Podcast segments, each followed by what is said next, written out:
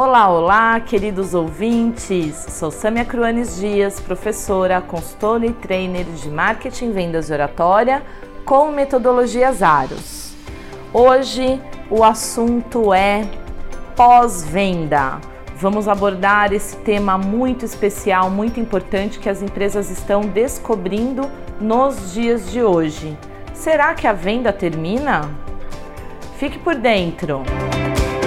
Sâmia Cruanes Dias. Fale mais sobre isso. Vamos lá, é um prazer muito grande ter vocês aqui comigo mais uma vez. E hoje, então, falando de pós-venda. E essa pergunta inicial que eu coloquei na abertura do nosso podcast, ela é importantíssima. Pessoal, vamos registrar isso na nossa mente. A venda nunca termina. Nós sempre vamos estar vendendo para o nosso consumidor. Nós temos que ficar atentos a todo momento para que essa pessoa não nos deixe, para que ela continue com a gente comprando os nossos produtos e também os nossos serviços. Pois é, e como que tudo isso funciona, não é mesmo? Primeiro, falar de pós-venda, essa descoberta hoje em dia que as empresas estão passando a utilizar. Antigamente, mal se falava, né? Eu lembro nos bancos da, da faculdade, perguntava para os meus alunos uh, se as empresas nas quais eles trabalhavam desenvolviam uh, pesquisa de satisfação, faziam uma, trabalhavam com uma metodologia de pós-venda e eles nunca ouviram falar, nunca tinham ouvido falar sobre esse assunto.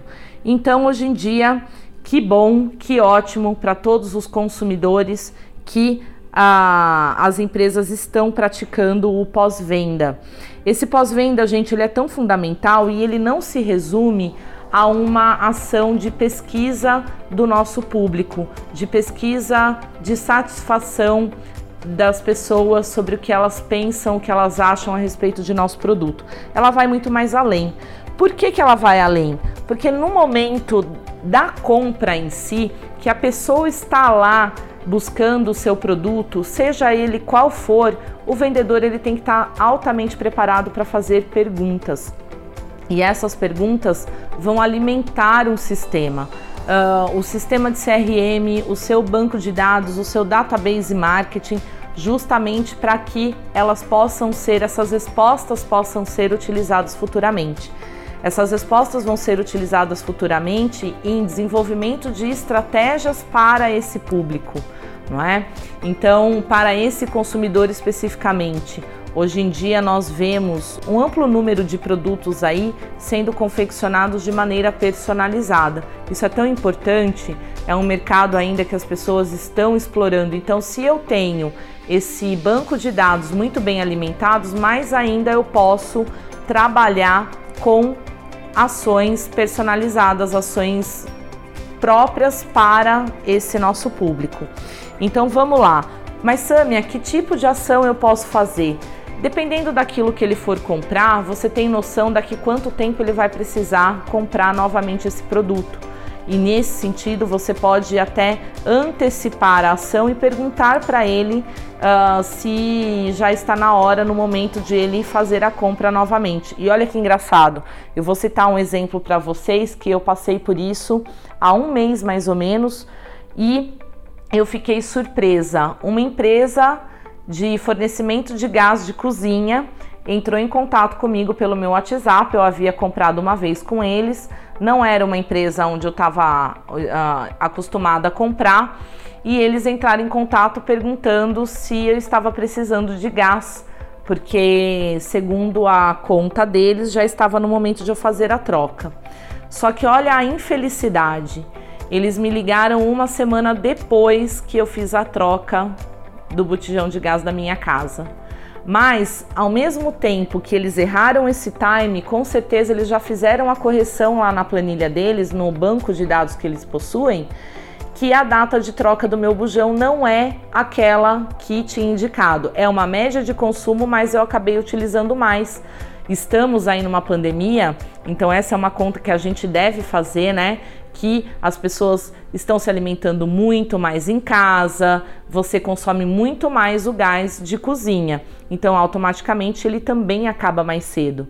Mas veja que incrível, nós estamos falando de uma empresa que eu nunca tive conhecimento de qualquer ação a respeito disso. Afinal de contas, estamos falando de uma commodity, né? E uma commodity onde não existe a marca do gás praticamente. A gente sabe de marcas de gás, mas nós não fazemos questão de ter aquela marca na nossa casa. É uma commodity.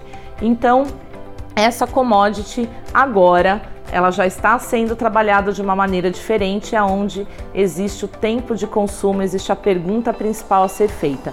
E em consequência disso, em consequência não, e olha só que engraçado também, a, a empresa que eu estou acostumada a comprar, ela pela primeira vez anotou a data de compra, de troca do bujão na minha casa.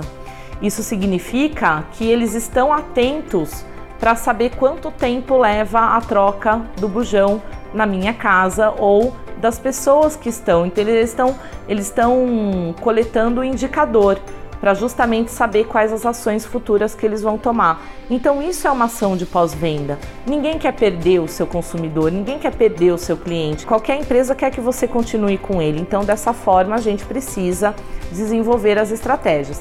Essa empresa de gás descobriu essa maneira de trazer o consumidor mais para perto.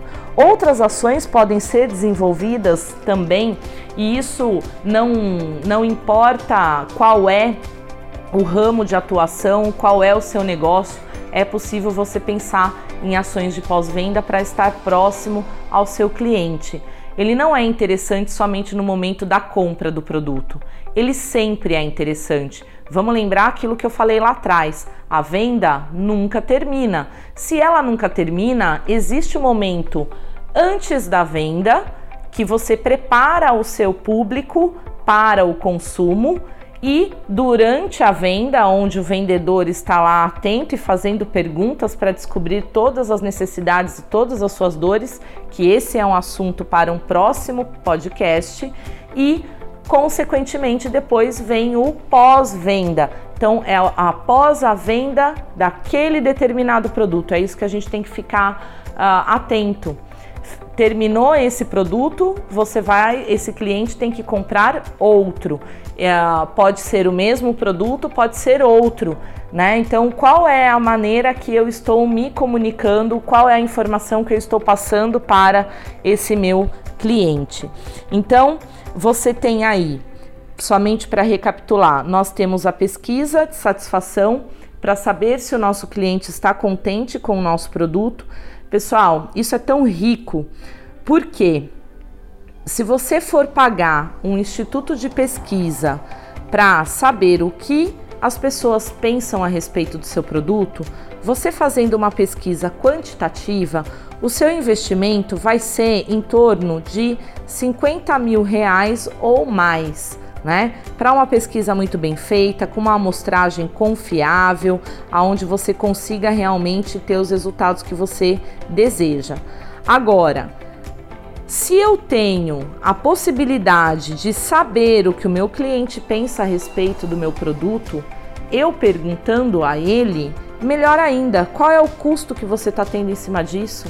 O custo da análise desse dado, de você ter um profissional para analisar esse resultado, o custo de tempo, né? O custo de desenvolvimento dessa pesquisa que os próprios colaboradores da área de marketing podem desenvolver isso para você, né? E uh, o tempo de resposta que nós temos. Quantas inovações, quantos produtos foram criados a partir de resultados de pesquisa ou até mesmo daquele famoso SAC, né? Serviço de atendimento ao cliente.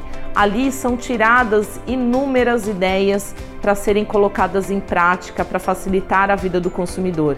Então, empresas fabricantes de shampoo já mudaram a embalagem dos shampoos justamente porque não eram anatômicas, escorregavam das mãos e acabava quebrando. Empresa como a Hellmann's, por exemplo, que criou a sua bisnaga de maionese justamente por dica, né, de um consumidor, aonde você pode passar direto no lanche, no hambúrguer ou no cachorro quente que você estiver comendo Uh, as latinhas de molho de tomate, que hoje elas têm o sistema de abertura que não precisa de abridor.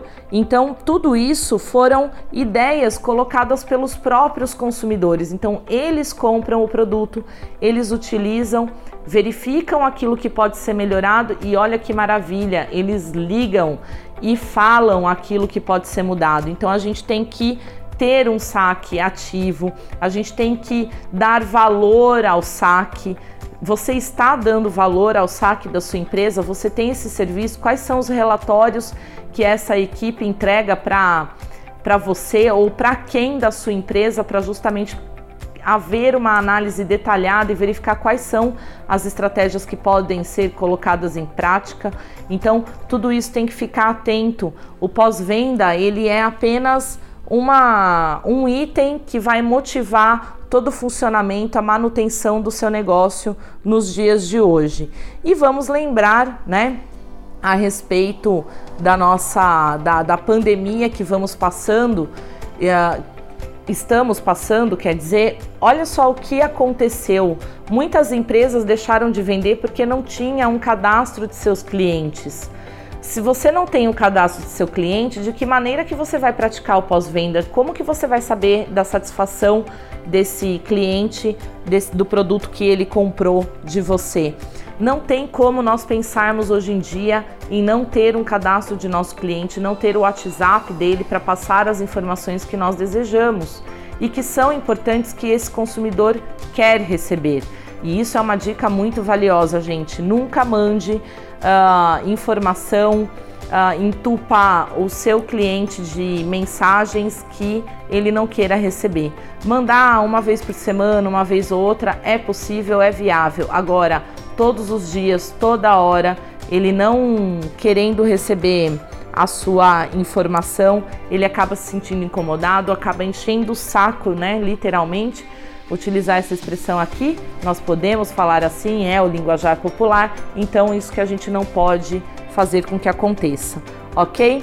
Então fica essa dica para vocês a respeito de pós-venda, mas lembrando sempre que a venda nunca termina.